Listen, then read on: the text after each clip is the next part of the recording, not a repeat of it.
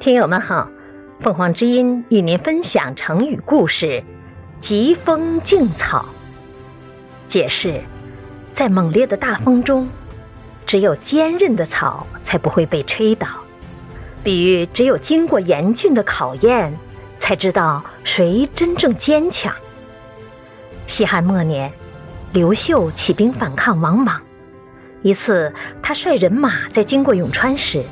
有一个叫王霸的人和他的朋友一起投靠了刘秀，他们跟随刘秀打了许多胜仗。